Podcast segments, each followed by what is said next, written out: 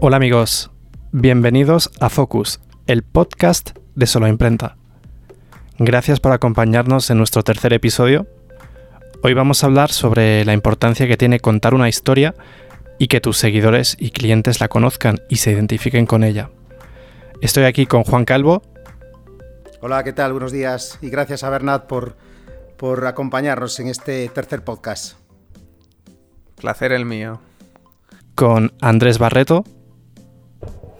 Hola a todos, encantados de poder estar aquí una vez más. Y hoy nos acompaña Bernat Añaños, cofundador y Chief Social Movement Officer de Eura Foods. Bernat nos contará la historia de Eura, que veréis que os va a gustar y mucho. Hola Bernat, ¿qué tal estás? Gracias por acompañarnos en nuestro podcast. Buenos días. Bernat se considera un rebelde con causa y nos va a explicar en qué consiste eso de ser un good rebel. Bernat, cuéntanos qué es Eurafoods, cómo nació la idea y por qué eso de rebelde con causa. Rebelde con causa es esa persona que, coge un, un, porqué y encuentra un cómo, ¿no? Que no simplemente se, queda en el sofá criticando, sino trabaja para mejorar eso que le importa. Y, eso es lo que queremos ah, transmitir cuando decimos este concepto, ¿no? De rebelde con causa o good rebel. Y, ahora nació, nació de ahí. Veíamos mucho la problemática que había a nivel medioambiental, de, ética animal y de salud en la alimentación que llevamos a, día de hoy y queríamos crear aliados que ayudasen a la gente a alinear nuestros hábitos de consumo con los valores que tenemos en este siglo, pero también con los retos humanitarios que tenemos en este siglo, que no debemos olvidar, olvidarnos de, que hay mucha gente que no tiene acceso a la comida, hay muchísima gente que, está sufriendo enfermedades cardiovasculares por la alimentación que llevamos y, hay una industria detrás que es enorme y que debe transicionar hacia un sistema mucho más sostenible, ético y saludable. Bernat, te tengo que preguntar, como me imagino que muchos de nuestros oyentes querrán saber por qué consiguiendo proteína de una fuente vegetal buscáis siempre eh, hacer que, sepa como la carne, ¿no? O sea, entendemos que todo este movimiento y toda la producción que, tiene la, carne vegetal, evidentemente pues perjudica menos el, medio, el medio ambiente, ¿no? Pero ¿por qué estamos buscando el sabor a carne exactamente? Sí, es proteger lo que más nos importa y proteger también nuestras tradiciones culinarias, que nos importan mucho y por eso hacemos carne vegetal. Si no, haríamos lentejas realmente nos encanta la carne y somos amantes de la carne, pero no nos gustan sus consecuencias. Y, en eso estamos. Por eso existimos, para proteger el medio ambiente, a los animales, porque creemos que ya es el momento de, de quitarlos de la ecuación de la producción de alimento y también proteger nuestra salud. La protección del medio ambiente está cobrando fuerza en el mundo de la comunicación y cada vez son más marcas como Eura que se suman a este movimiento sostenible. Bernat, ¿vosotros creéis en Eura que la salvación del planeta y básicamente conservar muchas de las especies, o sea, que la salud del planeta depende básicamente en dejar de comer carne? Al final, yo, yo como vegano voy a contar mi historia, mi libro. no dejé la carne porque no me gustase la carne. No me gustan las consecuencias de la carne. Cuando, cuando veo la información detrás, pienso, no quiero ser parte de, esto, quiero, quiero tener un impacto más positivo en lo que me importa, ¿no? Y creo que, que de ahí nace, ¿no? No queremos, o sea, no vamos en contra de la carne creemos que en el siglo XXI, con la tecnología que tenemos y con el know-how y ya experiencias tanto de Eura como de otras empresas a nivel mundial que han conseguido llegar a la experiencia de la carne directamente de los vegetales, tenemos que transicionar todo un sector, que esto no lo va a hacer Eura ni las empresas de carne vegetal, lo van a hacer todas las empresas que hacemos carne, ¿no? Y tenemos que juntarnos y transicionar hacia una carne mucho más sostenible. Porque es posible, porque ya sabemos que, que gusta y porque al final es, o sea, debe ser la labor y la responsabilidad de todos proteger el planeta, porque no podemos, o sea, si empujamos una economía que está destrozando el planeta, no habrá economía en el futuro. O sea, es muy cortoplacista todo. Y a mí me, gusta, me gustaría pensar que este planeta lo pueden disfrutar muchísimas más generaciones y que pueden ir a la selva y ver lo bonito que es una selva, que pueden ir a un río y disfrutar de un río y que puedan seguir disfrutando de los animales que tenemos a día, ¿no? Y ya estamos, hay muchos datos. Creo que ayer había un estudio de cuántas especies se han extinguido en España y creo que el titular ponía que han desaparecido y debemos empezar a usar los las palabras correctas no han desaparecido, las hemos extinguido los humanos con nuestra acción diaria y con nuestros sistemas. Y, y debemos proteger esto, debemos cambiar y ser mucho más sostenibles y ser respetuosos y sobre todo tener la información de qué impacto tiene esas cosas que nosotros hacemos en nuestro día a día. Y lo peor, Bernat, es que ya asumimos como que es normal que, se extingan esas noticias, ¿no? Cuando las escuchamos parece que es normal que las cosas tienen que desaparecer. No, no, desaparecen por esa razón. Pero ya parece que, que cuando escuchamos esa noticia es, bueno, otra más. No, no, llegará un punto que es que se habrán extinguido muchas más de las que ahora está pasando. Exacto, o sea, nos hemos acostumbrado a las malas noticias. Y ahí también yo creo que todas las empresas debemos ser altavoz de las buenas noticias, porque a veces ponemos muchos esfuerzos en explicar todo lo malo y no explicamos lo bueno de unas transiciones que ya están pasando, ¿no? Tenemos ejemplos como el sector de la energía. Hace 10 años sería imposible que empresas como La Luz tuvieran el market share que ahora tienen, ¿no? O como tantas otras cooperativas, empresas que están apostando por la energía verde. También lo vemos en, en, el sector automovilístico, por ejemplo. Ah, hace, o sea, en el New York, cuando iba a caballo, era, era un problema enorme por las epidemias que nacían, evidentemente, de pues miles de caballos en una ciudad crean epidemias. Nació a través de la tecnología una solución que trajo Ford, puso un coche y de ahí hemos ido evolucionando desde ese coche a un coche ahora mismo ya eléctrico, ¿no? Casi todas las industrias han evolucionado de una forma enorme en los últimos 100, 200 años y cuando miramos la industria de la alimentación y sobre todo la de la carne, no hay grandes cambios. Seguimos produciendo la carne de una forma muy similar a hace 500 años. Y, es un poco, un poco raro, ¿no? Cuando lo pones en, una línea evolutiva de casi todos los sectores. Casi todos se han transformado de una forma que seguramente hace 500 años les preguntas y te dicen, ¿cómo va a haber un interruptor que me ponga luz? la iluminación es una vela. ¿no? Y ahora nos parece increíble pensar que nos iluminábamos a través de velas pues, pues yo creo que en los próximos 50 años veremos una transformación de las proteínas y que lo más normal será conseguir las proteínas directamente de las plantas porque evidentemente es beneficioso para los animales es evidente, es una, es una consecuencia directa, pero también para nuestra salud y evidentemente para la sostenibilidad del planeta. Y ahí en ese punto último, creo que es súper importante informar a la gente del impacto que tiene lo que comemos. Estamos súper desconectados de los platos que tenemos delante nuestro. Y yo también, ¿eh? O sea, yo cuando pongo ciertas cosas no sé ni de dónde vienen, ni cuánta agua hemos necesitado para producir esto. O sea, tenemos que reconectarnos con la alimentación y pensar, vale, yo sé qué impacto tiene lo que como y yo decido. Y ahora mismo esto no pasa. Está pasando únicamente a nivel nutricional, que es, o sea, hace creo que hace 10 años que, que, se tiene que incorporar la lista de ingredientes y de nutricionales. Imagínate, ahora lo vemos casi imposible, ¿no? Pensar, ¿cómo no voy a saber que lleva un, un producto que me compro? Yo necesito saber si tiene aceite de oliva o, o de girasol, ¿no?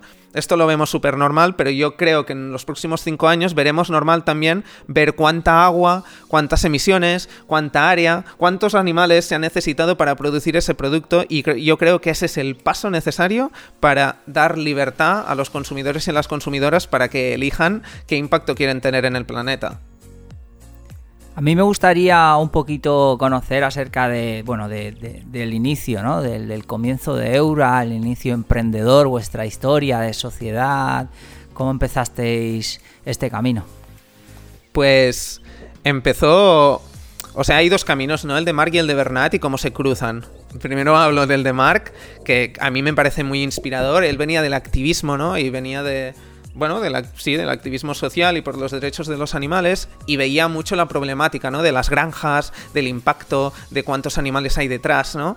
Y, y llegó un día que dijo, wow, pero estamos concienciando, hay mucha gente que está viendo esto, pero después cuando van a un supermercado o a un restaurante no encuentran opciones. Así que lo que tenemos son consumidores frustrados, porque tienen una información que no pueden alinear con productos con sus valores y concienciación actual, ¿no? Tengo que decirte que cuando voy a Mercadona con, mi mujer a comprar, eh, siempre he tenido la idea de, oye, buscar este tipo de, alimentos y son muy escasos, o sea que te doy totalmente la razón allí.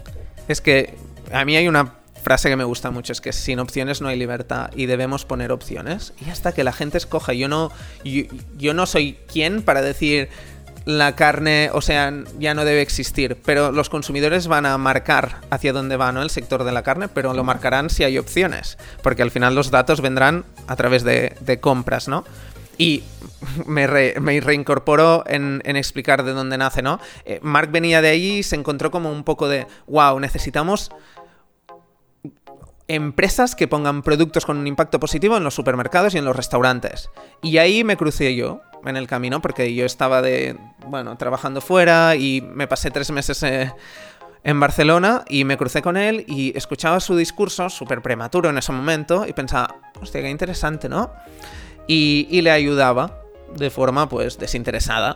Y, pues, claro, los meses van pasando y ya cada vez le ayudaba más y al final, de forma súper natural, nació este... Lo estamos haciendo juntos, ¿no? Esto. ¿Cuánto tiempo de eso? Fueron dos años, dos años previos al lanzamiento del producto, que fue abril de 2017. Sí, lanzamos el producto y hubo, hubieron dos años de creación de marca, creación de producto, que sobre todo era la parte más difícil, creación de cómo vamos a enviar esto a las tiendas. Claro, no veníamos del sector de la alimentación, teníamos 25 años. No teníamos muchos contactos tampoco, ¿no? Pero al final yo creo que cuando tienes un porqué, encuentras los cómo de donde sea. Chicos, ¿podéis contarle a nuestra audiencia qué estamos haciendo en Solo Imprenta para cuidar el medio ambiente? Pues sobre todo lanzar productos ecológicos. Sabemos que es complicado porque hay la gente eh, muchas veces busca el precio, pero deberemos de un poco potenciar más esos productos ecológicos, esos papeles que respetan el medio ambiente y que con tipos de packaging, como seguramente usa Eura, pues todos tratamos de ir en esa línea, de usar productos, papeles eh, que, estén bien tratados y que al, final nos ayuden a que esa tala de árboles no sea tan masiva, ¿no? Entonces yo creo que un poco debemos también todos ser conscientes de que en todo nuestro entorno podemos hacer algo para cambiarlo y en nuestro caso, por supuesto, potenciando todo el tema de papeles ecológicos, ¿no? Yo creo que, ahí hay un, un punto súper importante que es todos los pasos hacia adelante son victorias, ¿no? Y que a veces los cambios y las grandes transformaciones no pasan de un día a otro. Ah, pero yo creo que un paso un día y un papel un poco más ecológico, un, otro, el packaging, otro, al final... Eh, yo sé, o sea, yo, a mí, yo soy un soñador y me gustaría hacerlo todo perfecto desde el día cero, ¿no? En Eura, pero también hemos usado plástico. ¿Y por qué lo hemos usado? No es porque seamos amantes del plástico, sino porque, pues, hay muchos factores, ¿no? Eh, la seguridad alimentaria, todo, todo el sistema de packaging y de termosellado, ¿no? Hay muchos muchos materiales que la gente, como no lo sabe y es normal que no sepan esta información, no se pueden usar porque no permiten asegurar la seguridad alimentaria, ¿no? Hay muchos cambios que suceden cuando estás dentro de la rueda y has sido imperfecto al inicio, pero desde tu concepto de mejora continua, trabajas para mejorar, mejorar, hasta que un día, pues has conseguido quitar el plástico. Pero que no debemos crear la cultura de la cancelación, que creo que está muy implementada en nuestro día a día, ¿no? De han hecho algo mal, ya está, son la peor empresa. Creo que esto no debe ser así, creemos, debemos ser un poco más empáticos hacia todo el mundo porque los cambios llevan tiempo y sobre todo las industrias que vienen de, de muchos años para atrás necesitan transformaciones de paso a paso e ir demostrando que es posible hacerlo de otra manera. Yo yo sobre, sobre este tema me venía a la mente la palabra haters, no sé, ya que comentabas el tema del Mm. plástico y eso. Digo, ¿os ha pasado algún caso de este? De que gente os haya hecho campañas en contra por haber utilizado un packaging no ecológico, por hacer cosas que. Porque cuando pregonamos una creencia nos arriesgamos a que la gente está buscando dónde fallamos, ¿no? Sí, nos ha pasado muchas veces, pero yo ya no los llamo haters. Para mí son personas que, claro, nosotros somos súper transparentes y siempre, aparte, pedimos feedback a, la- los compradores y compradoras y a la comunidad. Y, y es normal que cuando hablamos de sostenibilidad, cuando ven un packaging que lleva mucho plástico, digan, ¡uh! Y, pero ¿cómo habéis hecho esto? ¿No? Pero yo creo que lo importante es que las empresas seamos súper transparentes y que hablemos de, vale, no somos perfectos, tenemos retos, estos son nuestros retos y estamos haciendo esto para mejorarlos. Pero que sabemos que no es lo que más nos gustaría, pero es lo que nos permite seguir ade- adelante, ¿no? Y yo creo que cuando eres transparente y muestras que eres vulnerable, porque las empresas somos personas, no somos entes que, no se nos puede destruir, que también nos tocan estos comentarios y que cuando tomamos decisiones que no van súper conectadas con nuestros valores, a veces pensamos, wow, pero al final es si tienes clara la misión que vienes a hacer al en el mundo, hay decisiones que se toman, pero que sabes que tendrás que trabajar muy duro para que en seis meses ya no sea esa, ¿no? Sea un poco mejor. Bernat, yo me imagino que tenéis un reto por delante que es bastante bastante difícil de conseguir, ¿no? Que es concienciar a, a las generaciones mayores, es decir, a la generación de, nuestros padres que llevan toda la vida pues con un estilo de vida consumiendo el producto de, siempre y que ahora mismo pues cuando van al supermercado y ven producto sucedáneo que está posiblemente a un precio incluso más caro que el producto de toda la vida, ¿no? El producto tradicional. Esa generación eh, dirá, ¿por qué voy a comprar un sucedáneo si al final puedo comprar vegetales o puedo comprar la carne real a un precio más económico? ¿Cuál crees tú que... O sea, ¿cuál sería tu mensaje para esa generación?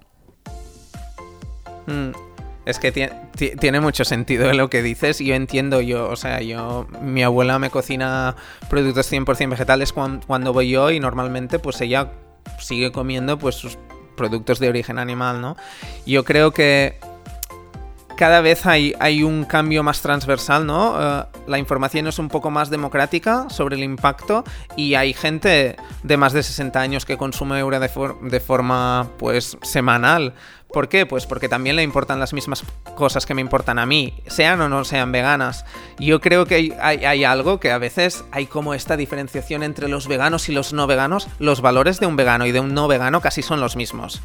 Lo que pasa que un vegano ha decidido dejar de comer eso, pero un no vegano también quiere los animales, también quiere al planeta, también quiere su salud.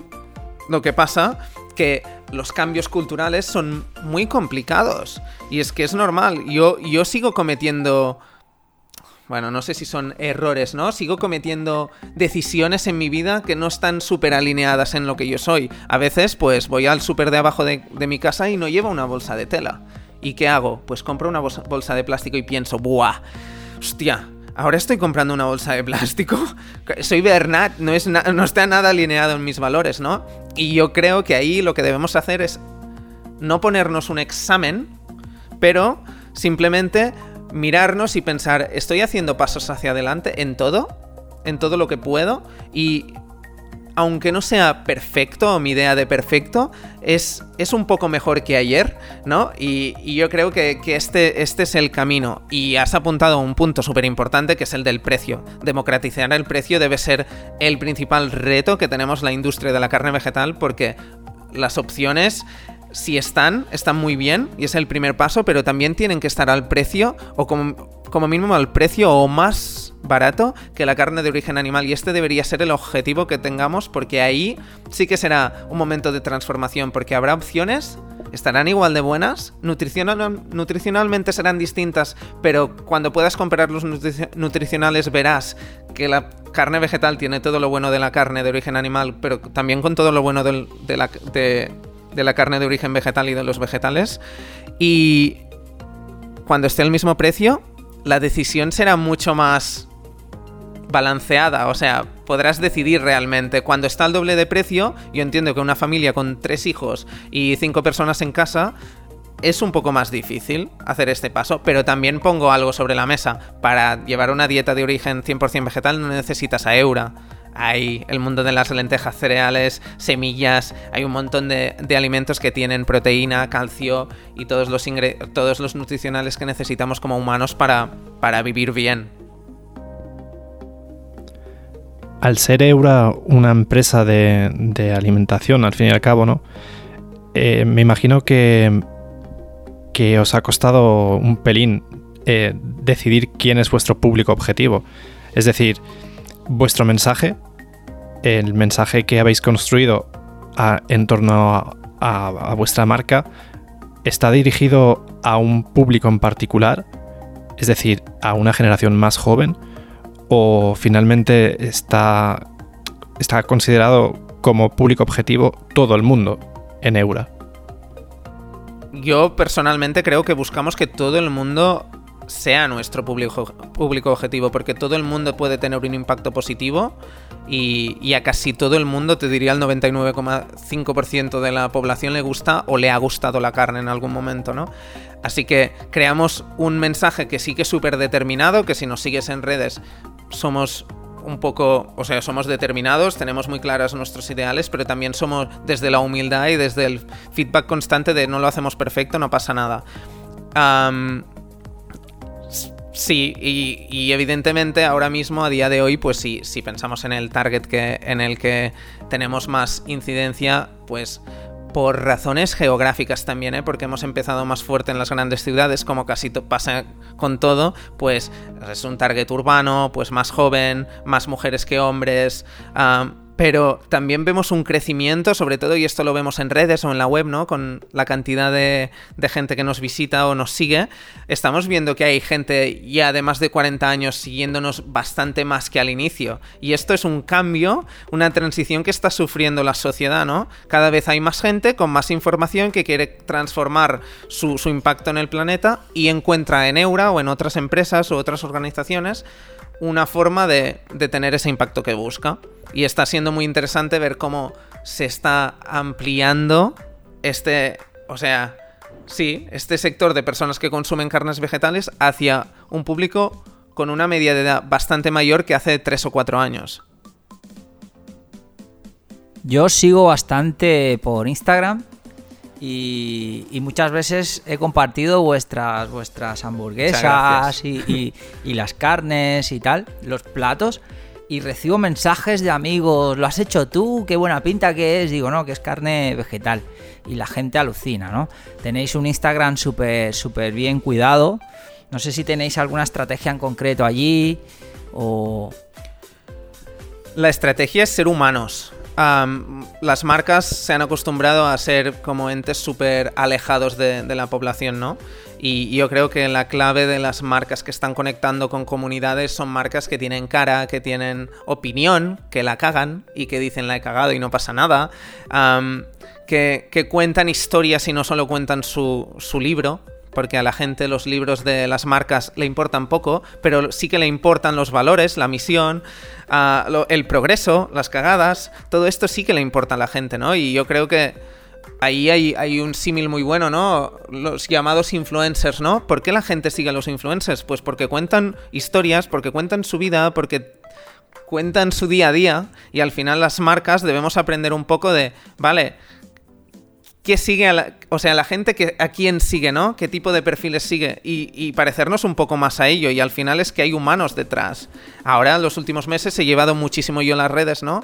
Y y esto ha hecho que mucha gente pues ponga una cara y pueda preguntar, Bernat, ¿qué piensas sobre esto? Bernat, etcétera, ¿no? Y yo creo que este debe ser el camino de las marcas que, que, con, o sea, que quieren crear comunidad y que crean comunidades reales de gente que, informada, empoderada, que puede tomar decisiones desde la información, ¿no? Y aquí, por ejemplo, que una empresa que hace una imprenta dedique tiempo y esfuerzo a crear un, podcast me parece súper inspirador, ¿no? De cómo estamos transicionando las empresas hacia creadoras de contenido, porque es la única forma de, de crear comunidad. Es que lo peor, Bernat, es que las marcas no quieren escuchar al cliente. Ponen, cada vez ponen más problemas para que, porque piensan que el cliente siempre va a llamar para algo negativo, para reclamar, para que tiene un problema. Pero no siempre es así. Las personas al final también te dan alegrías. Los clientes te trasladan sus, sus agradecimientos o me ha encantado, pero parece que las grandes marcas al, contrario no quieren escuchar al cliente. Y eso es un gran, gran error. Mm, ahí, hay, ahí hay dos cosas, ¿no? de las críticas, que es verdad, la gente, o sea, cuando, cuando tienes una mala experiencia normalmente tiendes más a explicarla y ahí se aprende mucho.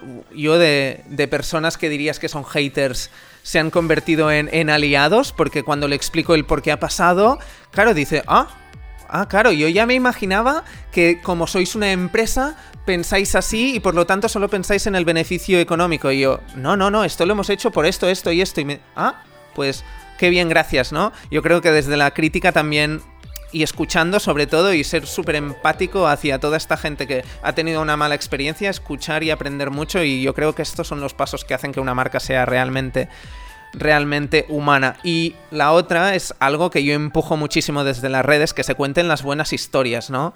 Porque hay muchas. Y por ejemplo, yo tengo un ejemplo con mis amigos del pueblo, que, muchos son veganos y vegetarianos.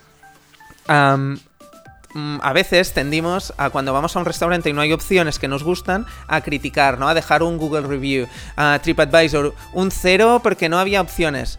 Este, este tipo de, de energía la puedes dedicar a cuando estás en el restaurante, ir al empleado y decirle, hay un encargado, una encargada del restaurante, me gustaría hablar un momento con ellos.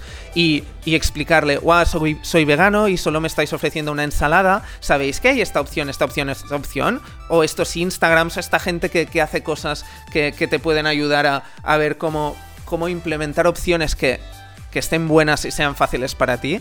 Y, y hemos, hemos tenido grandes cambios. O sea, hemos visto como restaurantes que nunca hubieran puesto una opción, la han puesto porque desde la empatía dices, claro, porque ha tenido que tener opciones si nadie le ha dicho que, que, quería opciones de este tipo, ¿no? Y desde un Google Reviews negativo a veces es difícil empatizar y pensar, ah, pues mira, ahora voy a poner opciones porque piensas, mira, esta persona que o sea, hay otras maneras y otros canales de hacer llegar la información negativa, ¿no? Que a veces nos gusta mucho criticar, criticar, criticar y, poco construir, construir, construir. Y yo creo que debemos trabajar desde todos, pero también las empresas, en incentivar que, o sea, este cambio, ¿no? En, en, positivo. Tenemos X energía al día. Yo siempre digo, X energía, X dinero y tenemos que decidir dónde lo ponemos.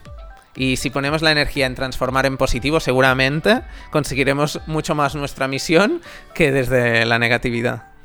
¿Y habéis tenido que hacer algún giro, pivotar sobre productos en base a la idea inicial, después de haber escuchado las opiniones y escuchado la experiencia de los clientes? ¿Habéis pasado ese momento en Eura? Sí, mm, escuchamos mucho. Y, al inicio, claro, éramos, éramos dos y teníamos una comunidad muy pequeña y era más fácil escuchar a todo el mundo día a día, ¿no? Y me acuerdo un día que una, nutricionista muy conocida en España, Lucía Martínez, nos hizo una review del producto, ¿no? Y de ahí aprendimos muchísimo. Porque fue, wow, una especialista en nutrición vegetariana nos hace una review y nos pone como estos deberes, ¿no? Y fue como, wow, escuchemos porque de ahí podemos crear un producto que sea mucho mejor el día de mañana. Y, y nada, de ahí, por ejemplo, me acuerdo que, que cambiamos el aceite, pusimos aceite de oliva porque conseguimos poner mucho esfuerzo en cómo ponemos aceite de oliva sin, sin, que se queme, porque a veces en ciertos procesos cuando pones aceite de oliva se quema y tiene pues sabor ahumado que no quieres que tenga sabor, sabor ahumado, ¿no? Y, y de ahí muchísimos cambios. Y muchísimas veces hemos salido y hemos puesto nuestra cara y hemos dicho, sí, sabemos que no es la mejor decisión o sabemos que puede que no, no hayamos tomado la mejor iniciativa, pero no pasa nada, gracias, porque solo con, con gente como tú, gente que nos pone como nuestros deberes o las cosas que no le gustan, podemos a veces detectar que no gustan. Si nadie nos lo dice, a veces pensamos, ah, pues ya está bien lo que ha salido de esta casa, ¿no?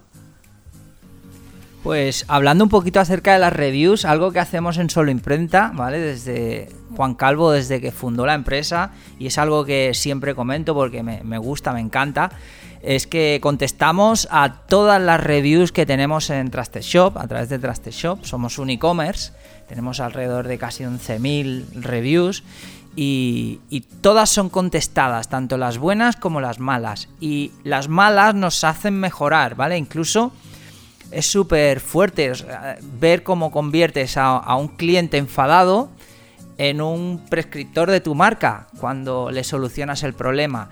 Oye, a veces hace falta invertir y tener voluntad de hacerlo. Sí, sí. No muchas veces vas a ganar dinero. Es una cuestión de, oye, pues cómo competimos en un mercado, ¿no? En solo imprenta, por ejemplo, cómo competimos con, contra multinacionales, ¿no? Pues lo hacemos en base a la calidad, ¿no? Si algún trabajo sale mal, nuestra política es pues o se lo reembolsamos o le imprimimos de nuevo. Claro, esto supone dinero, pero hay que tener voluntad de hacerlo, ¿no? Y es algo que en Solo Imprenta tenemos bastante dentro del ADN y, y lo que nos permite crecer. Lo decía por aquello de las reviews, Mm. todo aquello que comentabas. Yo es que creo que los valores que tanto mencionas tú es fundamental, ¿sabes? Y eso, y eso a veces pensamos que las compañías son entes, ¿no? Que, que funcionan como compañías, pero los valores son fundamentales, ¿no? Esta mañana eh, traté yo un tema personal de un cliente que se equivocó con el diseño y el tío me llamaba preocupado, porque ahora tenía 5.000 tarjetas que tenía que tirar a la basura. ¿Cómo uno no puede empatizar con una persona así? Pues yo personalmente, ¿qué hemos hecho? Le hemos repetido el pedido. Porque es que ese, ese chico sentía una... Estaba mal. Además un viernes, que yo odio generar problemas los viernes. Entonces, cuando tú escuchas eso, ¿cómo vas a decirle, mira, es culpa tuya y, y es lo que hay? No, no, no, no. Yo me niego. Y, y a pesar de que vamos a asumir nosotros ese coste, pero yo me niego a funcionar como que todo hay que llevarlo al tema económico, ¿no? Hay que Mm. empatizar con el cliente, hay que, al final el cliente te agradezca tu esfuerzo, ¿no? No podemos llevarlo todo al tema. Y yo creo que el tema de los valores, que tanto insistís vosotros, al final es una forma de entender la vida, ¿no? El tema de la educación, el tema de ayudarnos, el tema de aportar, el tema de crear productos que mejoren la vida de las personas, yo creo que eso no se puede perder nunca. Si se pierde, al final la marca es que no tiene, no tiene sentido y al final no, no, no. Piensan que nunca va a pasar nada. Sí, sí va a pasar. Sí va a pasar. Y sobre todo también tú que lo comentas lo de aportar. Yo si tengo un restaurante y a mí un cliente me dice o me aporta una idea, qué mejor que aprovecharlo. Ya no tengo que pensar yo. Ah, no, me está diciendo esta persona y da la casualidad de que al día siguiente me lo vuelvan a repetir, no pienso. Pruebo el producto, porque seguramente que si hay dos personas que me lo demandan, pues habrá más personas. Pero no, parece que a veces es, va, no tienen ni idea o no saben comer. No, mire, igual el problema lo tiene usted. Y por desgracia pasa mucho ¿eh? en nuestro país, que la gente al final, el que no tiene ni idea es el cliente que quiere aportar. Pues no, mire, eso, Mm. eso creo que, que tiene que cambiar mucho en, en- en el empresariado español, de que al final los clientes aportan las cosas para aportar valor, no para generarnos un problema. Exacto. Porque lo peor que puede pasar es que se callen, que no nos digan qué va a pasar, no vuelven, porque no tienes ese producto. Y Yo- eso es, es- es muy triste. Yo creo que la clave del éxito que es que los compradores, los consumidores se conviertan en cómplices, ¿no? O sea, y a veces no, no creamos los canales para que esto pase. Y, y yo creo que las empresas del futuro serán aquellas que, que creen estos canales y que introduzcan lo social en su ecuación. Porque ya estamos viendo como generaciones muy jóvenes, o sea, la generación Z está gastando más por ciertas marcas que le conectan con ciertos valores. Y esta es la generación que va a imperar en los próximos 10, 15, 20 años, ¿no? Y cuanto más jóvenes, más conectados están con el impacto positivo en el planeta. Y, o sea, el mundo va a cambiar de una forma muy rápida gracias a que las generaciones más jóvenes a la mía, incluso, la de mis primos, ah, empujen un cambio real, ¿no? De, las cosas y que, entiendan también las empresas y allí tenemos un objetivo en las empresas porque a veces nos ha gustado mucho ¿eh? estar súper alejados de, de, la población. Tenemos que entendernos como parte de la ecuación de una sociedad. No es las instituciones y los consumidores y los ciudadanos, sociedad van a salvar el mundo. No, no, las empresas tienen que estar en, esa, en esta ecuación matemática empujando todo, todos hacia ahí mismo porque es la única forma de que sigan habiendo empresas, sociedad, instituciones. No nos queda otra. O empujamos todos hacia, hacia un futuro mejor o, o el futuro difícilmente será mejor. Seguramente será bastante peor si miramos a los datos que, que tenemos hoy en día, ¿no? En un mundo tan digital como en el que vivimos, Bernat, en el que comunicar es tan sencillo hoy en día, en que puedes incluso sin ningún tipo de medios lanzar un mensaje y hacer que la gente lo lea, seguramente Eura se ha visto beneficiada por, la gran actividad que tenemos en, las redes sociales. Me gustaría preguntarte si, si tú, por ejemplo, en, un en unos tiempos más analógicos, por ejemplo en los años 90, ¿cómo hubierais enfocado el lanzamiento de, un producto como, o de una empresa como Eura en este caso, ¿no? Wow, qué, grandes preguntas, ¿eh? a ver, Eura sin las redes sociales no existiría. ¿Por qué? Porque ni Mark ni yo teníamos muchos recursos. Teníamos un recurso que eran las redes sociales, ¿no? y saber que había muchísima gente que quería empujar el mismo cambio que nosotros veíamos que necesitaba el mundo y, que solo teníamos que conectar con estos miles de personas, ¿no? y las redes sociales y lo que antes he mencionado, las personas que mencionadas influencers creadores de contenido han sido una clave para que esto pase y para que estemos a día de hoy donde estamos. Si no, no tendríamos a 37 personas en el equipo, no tendríamos la, la capacidad de externalizar y exportar a nivel internacional. Esto no hubiera pasado. Así que yo creo que las redes sociales, y con esta comparación que ponías de los 90, ¿no? Han permitido que empresas con pocos recursos iniciales puedan existir. Porque antes necesitabas una gran inversión inicial para, para llegar a la televisión o a un periódico, ¿no? ¿Y dónde sacas este dinero? Pues esto hacía que cierta parte de la población no pudiera lanzar proyectos que, quisieran tener una escala global como queremos nosotros, ¿no? Sí que podías hacer un proyecto más, pues, petit comité, ok, pequeño, pero es que Eura no ha nacido para eso, ¿eh? Eura ha nacido para cambiar el mundo desde, desde, desde Barcelona y tener un impacto en todos los países del mundo en los próximos años, ¿no?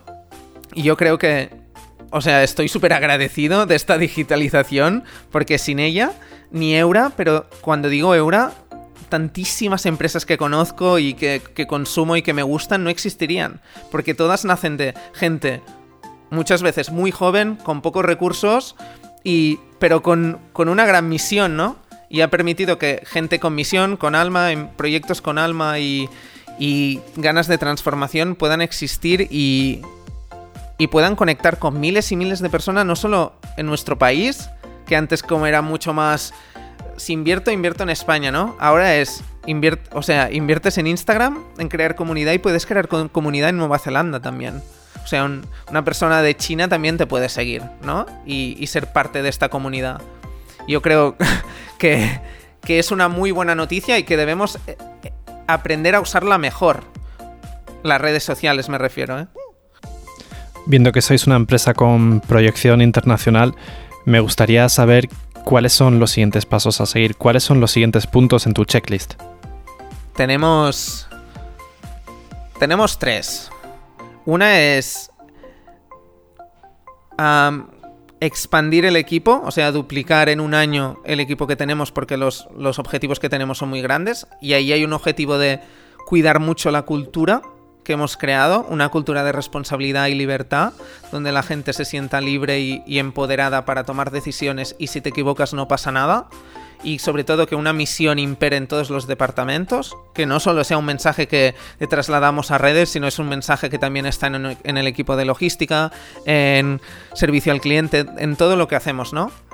Después hay otro objetivo que es la expansión internacional, cómo convertimos este este éxito o este movimiento que hemos generado en España, cómo lo trasladamos a otros países y los futuros principales países serán Francia, Italia, Inglaterra, México.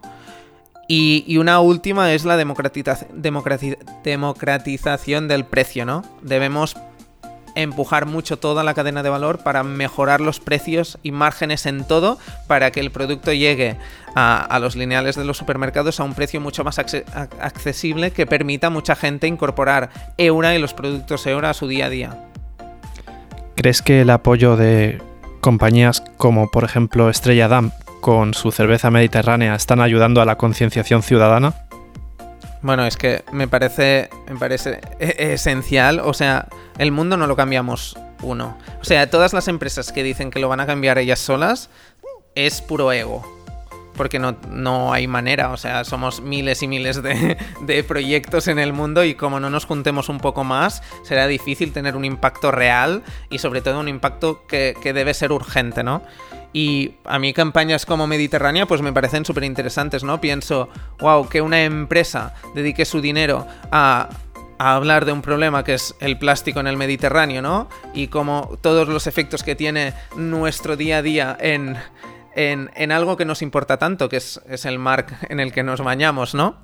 me parece interesante y, seguro que hay mucha gente que, pueda decir, es greenwashing, no es real, ¿no?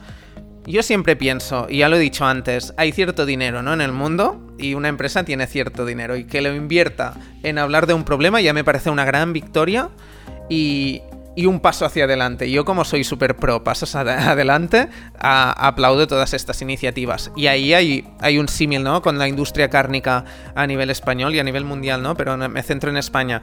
Eura quiere ser parte de la industria cárnica, o sea, no vamos en contra de la carne. Creemos que la mejor forma de comer carne el día de mañana es hacerla a través de las plantas directamente, ¿no? Y usar esas máquinas que ahora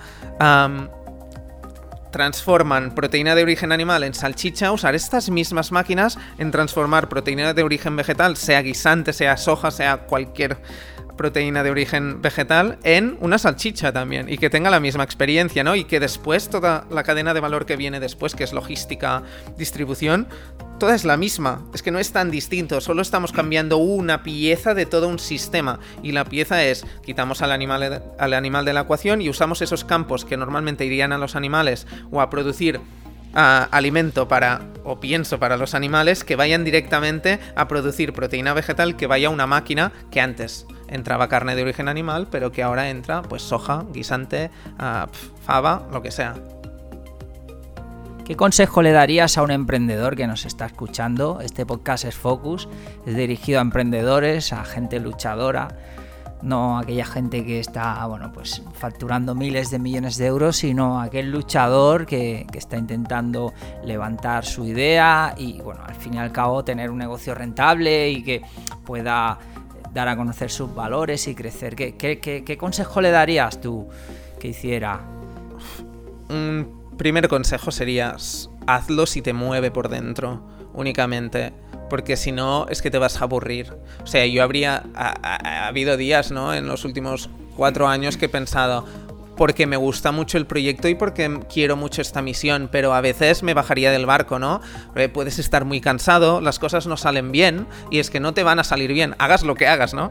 Pero cuando estás emprendiendo, pues tienes esa presión de pocos recursos, wow, ah, estamos creciendo en equipo, no podemos fracasar, etcétera, etcétera, ¿no? Te tiene que gustar mucho y te tiene que mover por dentro cuando hablas de, lo que haces, ¿no? Yo creo que este es el primer paso y el segundo es, realmente si te mueve tanto, puedes conseguirlo. Y es que a veces, yo creo que es algo que está muy implementado en España, ¿no? De pensamos que no podemos cambiar las cosas desde aquí, que esto ya lo hacen los de California, esto ya lo hacen los de Londres, los de Tokio, ¿no? No, no, una empresa con impacto global también pueden hacer en Barcelona, en Jaén o en mi pueblo Amer, en Girona. O sea, realmente se puede tener un impacto global desde donde sea. Por suerte vivimos en un mundo ya súper conectado y, y existe pues toda esta era digital que nos permite llegar a donde sea, desde donde sea, ¿no? Yo creo que estas dos, ¿no? Creer, o sea, que te mueva y si cuando ves que te mueve, pensar que sea donde sea que estés, puedes crear impacto global. Hablabas antes de recursos y, bueno, para todos los emprendedores el tema de los recursos es fundamental, ¿no? Entiendo que vosotros aún no, estáis, no tenéis inversores. ¿Cómo, ¿Cómo habéis superado esta etapa y sobre todo llegar hasta el punto en el que estáis? Porque os, si os vemos desde fuera dais la sensación de, de, un tamaño, ¿no? De haber conseguido cosas. Entiendo que lleváis poco tiempo, dos, tres años, ¿no? ¿Y cómo lo habéis hecho esto? Bernat. Yo, yo siempre digo que, desde fuera parece que seamos una multinacional a veces y a veces me, la gente me dice, ¡guau! Lo estáis petando. Y digo, bueno, a ver, estamos creciendo, cada vez hay más gente que, le gusta el producto y que quiere ser parte de este cambio, pero seguimos siendo súper pequeños dentro, de la ecuación de la industria alimentaria. hasta el momento no hemos tenido inversión privada, ahora estamos empezando una, una ronda de inversión, pero tuvimos la suerte, o decidimos hacerlo así, de lanzar el producto desde el minuto cero, ¿no? O sea, que ya hubiera ingresos desde el día 1. ¿Por qué? Lanzamos un prototipo de producto que sabíamos que no era el perfecto aún, pero era un producto que ya estaba muy bien y que nos permitía pues testear, escuchar mucho, crear relaciones con supermercados, con tiendas, con restaurantes, ¿no? Y desde ahí, con esos ingresos que al final todos los reinvertíamos en marketing y producción, ¿no? Porque Mark y yo al inicio pues éramos dos, no pasa nada. Y, después pues ya creciendo, creciendo y ahí también tengo que decir que los bancos también pueden ser un apoyo, ¿no? Que a veces pensamos que únicamente la inversión debe venir de, de inversores privados, pero que también hay ayudas desde bancos y hay ENISAS en España. O sea, yo... Y, yo creo que todas las comunidades autónomas ya tienen como organizaciones que, ayudan a los emprendedores a encontrar estas vías de financiación que no, que no se te coman todo. Y, y espero que ahora, post coronavirus, aún haya más, ¿no? Que se ponga aún más esfuerzo en ayudar a todas esas empresas que nacen con ganas de cambiar el mundo para ser una solución a, la, posible crisis que se venga, ¿no? Pero ya una solución que piense en, un futuro, no en crear más problemas a futuro, porque si no, estamos siempre en una rueda que, no avanzamos. Y bueno, cuando te escuchaba hablar de que erais vosotros dos con un producto que os generaba ventas del inicio, entiendo que os ibais reinvirtiendo, ibais creciendo. Una vez que ya tienes personal, tienes un equipo, ya el tema económico empieza a tomar más, más importancia, ¿no? Sí, por suerte. Fue súper gradual, ¿no? El interés hacia el producto, las ventas y, y también esto, cuando ya tienes números, los bancos también son más o sea, más, te aceptan más, ¿no? Ya ven que, hostia, no son dos locos que quieren cambiar el mundo, porque al principio yo creo que mucha gente pensaba, estos dos locos que dicen como que van a hacer carne vegetal desde España, pero si aquí comemos jamón. ¿Y con qué dinero, no? ¿Y, dónde, vendrá, dónde venderán esta gente, no? Y yo entiendo, porque seguramente ahí nos faltaba pues el temple de decir, sí, somos jóvenes, pero tenemos las ideas muy claras y este es, este es el impacto que, tenemos, que queremos tener en los próximos cinco años, ¿no? Y... O sea, es posible. E, e, el dinero está y sobre todo hay un mensaje muy bonito de...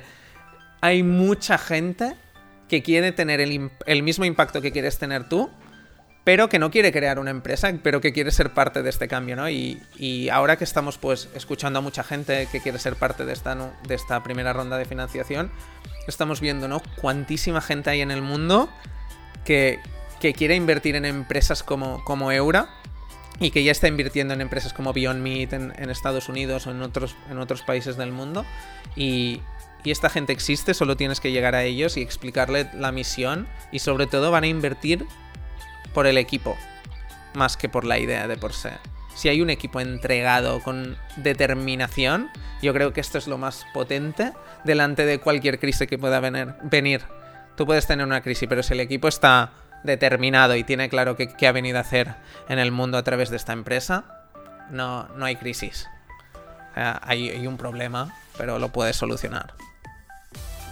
A nosotros nos gusta rodearnos de cracks en Focus. Por eso estás hoy aquí con nosotros, Bernat. Os habéis equivocado hoy, ¿eh? Tú sabes que hay mucha gente que es reacia al marketing de influencers hoy en día, ¿no?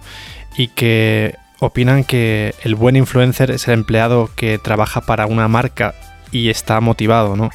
¿Tú crees que es importante acompañar las creencias y valores que pregona una marca desde su propia plantilla? Es decir, que tu propio staff sea embajador de marca? Ahí nosotros desde, o sea, creo que fue la séptima persona que contratamos, fue ya la directora, actual directora de recursos humanos, ¿no? Creíamos mucho en, crear una cultura que fuera escalable, que, que permitiese que llegar a 37 personas, ¿no? Con, una cultura súper clara, que, que, no es de Bernat y Mark, sino es la de Eura, ¿no? Porque Bernat y Mark tienen que ser, no pueden ser indispensables. Yo siempre pienso, nosotros debemos ser súper reemplazables. Puede, tiene que poder venir alguien más y seguir esto. Porque esto no va de nosotros, va de una misión y, la hemos marcado muy clara, ¿no? yo creo que, que ahí es un, un punto súper importante y creo que es esencial que las empresas en general dediquen más esfuerzos en, pensar qué cultura quieren tener, cómo quieren cuidar al equipo y cómo crean espacios de crecimiento, no solo para la empresa, que muchas veces se ha visto así, sino, vale, crecimiento para la empresa, pero crecimiento para todas las personas que formamos parte de esta empresa, ¿no? Que, que puedas salir. Y yo siempre hacemos un símil como con el Barça o el Madrid, ¿no? Cuando pasas por ahí y al final ya dejas de de jugar en el Madrid o el Barça, cuando sales siempre tienes, ¿no? El pin de yo he jugado en el Barça o el Madrid, ¿no? ¿Por qué? ¿Y qué, eso qué quiere decir? Son las mejores escuelas. Y yo creo que debemos crear empresas pensando un poco desde este prisma, ¿no? ¿Cómo creamos una, un espacio de alto rendimiento que genere mejora continua a todos, ¿no? Y que también impulse que, que haya siempre los mejores en el equipo. Y hablando de equipo, una cosa que te quería preguntar que es un pelín diferente. A ver. Eres del Valencia. Me da miedo, me da miedo, Antonio, cuando dice eso.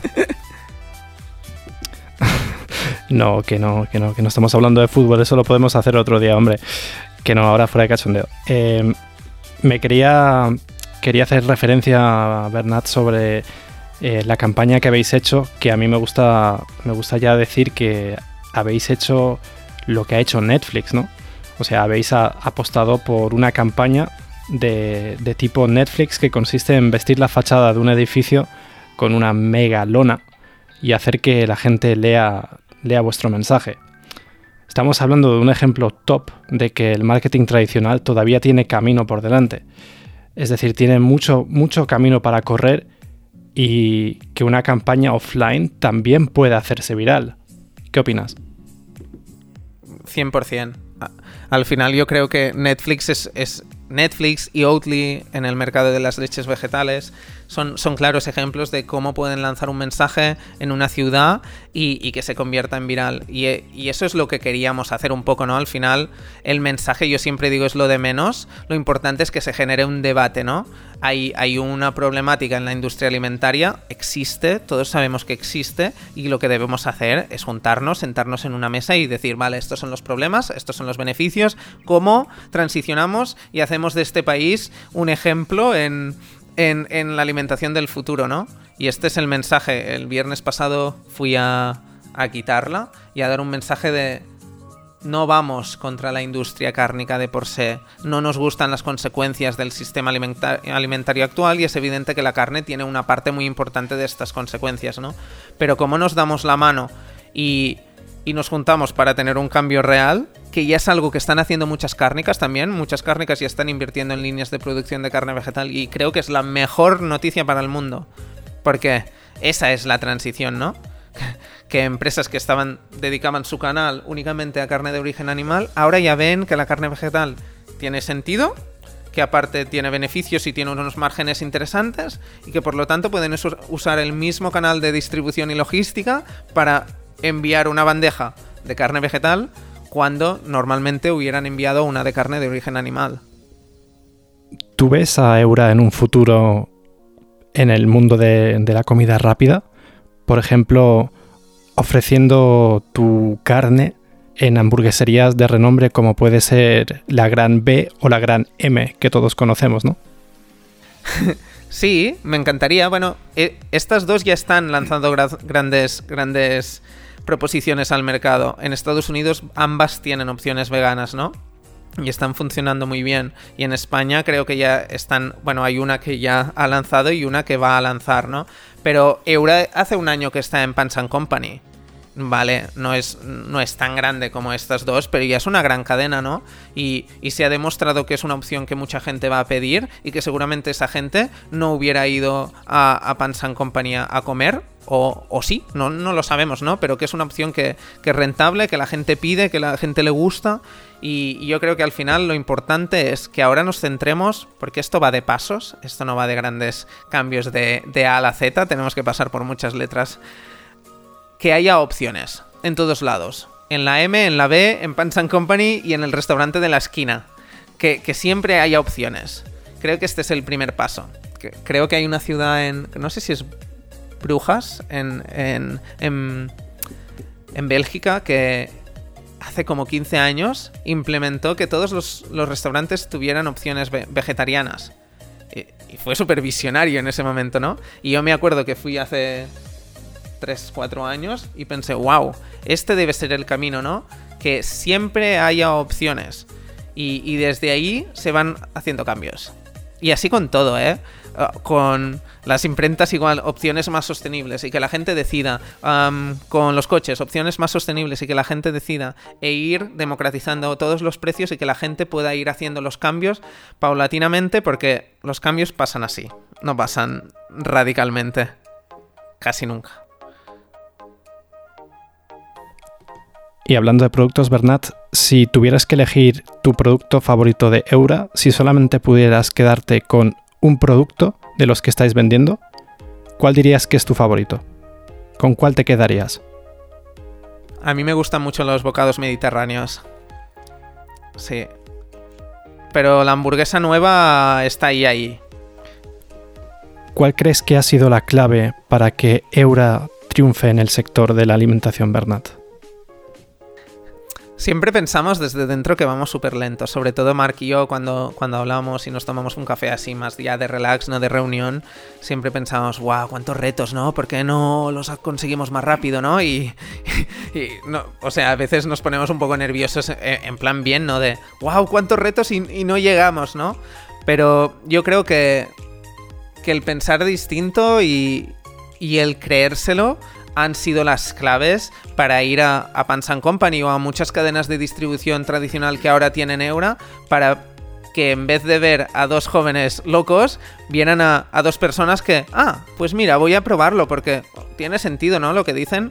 Yo creo que creérselo mucho y sobre todo, o sea, que tenga sentido, porque si no puedes intentar creértelo mucho dentro de ti, pero después cuando lo comunicas no tiene ningún sentido, ¿no? Sobre todo hablar de de los cambios, de los beneficios que te trae esto, ¿no? De muchas veces yo, claro, llevo cuatro años aquí y he escuchado muchas conversaciones de productos, gente que intenta introducir productos y muchas veces es mi producto, mi historia, mis ingredientes, mis problemas, mis todos. Y es como, no, no, no. A ver, mercado. ¿Qué necesidad tiene el mercado? ¿Qué, ¿qué vas a hacer para que la gente vaya a mi sitio, a mi restaurante o a mi tienda a comprar, ¿no? Yo creo que hacerlo desde una globalidad y, saber que eres parte de un sistema, pero no que no eres el único, ni, ni el líder, ni eres nadie más que un único ente, nos ha hecho que mucha gente apostara por nosotros, ¿no? Porque siempre hablamos de la comunidad, ¿no? La comunidad Eura, no de Eura de por sí. O cuando hablamos de introducir un producto, hablamos de la gente pide este tipo de opciones, pero que también está Beyond, también está Quorn, también hay muchas otras marcas que hacen proteína de origen vegetal, pero que lo hacen de forma distinta, con diferentes ingredientes, diferente forma de comunicar, diferentes focos, no pasa nada. Pero yo creo que el ser súper mission driven, que te mueva la misión, que no hables siempre del, de yo, yo, yo y hables de el cambio que quieres ver en el mundo y que el cambio puede venir contigo pero también sin ti, eh, es, un punto esencial yo creo del éxito de Eura. Hace un rato hablábamos de la lona, ¿no? En la fachada tipo Netflix. Y bueno, me gustaría saber qué piensas, ¿no? Eh, si, le si, le puedes decir a nuestros oyentes por qué crees que apostar por los soportes tradicionales en un mundo que cada día es más digital sigue, sigue siendo una buena idea. Bueno, yo creo que, el impacto que ha tenido esta campaña lo, demuestra y sobre todo ya no la nuestra, sino campañas como la de Netflix, ¿no? O Blanca Navidad, seguramente les costó 100.000 euros esa lona y el impacto publicitario se multiplicó por 100 o por 1000 seguramente. Así que yo creo que ejemplos como, como estos marcan claramente que, que la publicidad que diríamos tradicional tiene sentido, sigue teniendo sentido. Yo creo que al final incluso tiene más sentido ahora que somos digitales, ¿no? Porque tú puedes generar una experiencia en la calle que puede ser compartida a través de las redes de miles y miles de personas, ¿no?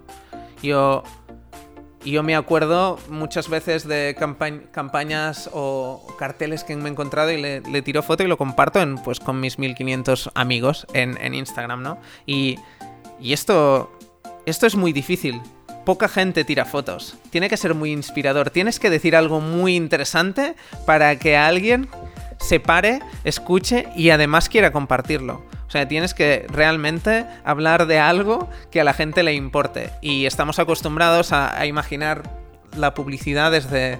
15.99, no sé qué LED, ¿Qué, aburrimiento, a la gente no le gustan estas historias. ¿Qué vendes? ¿Qué, qué link hay con tus valores?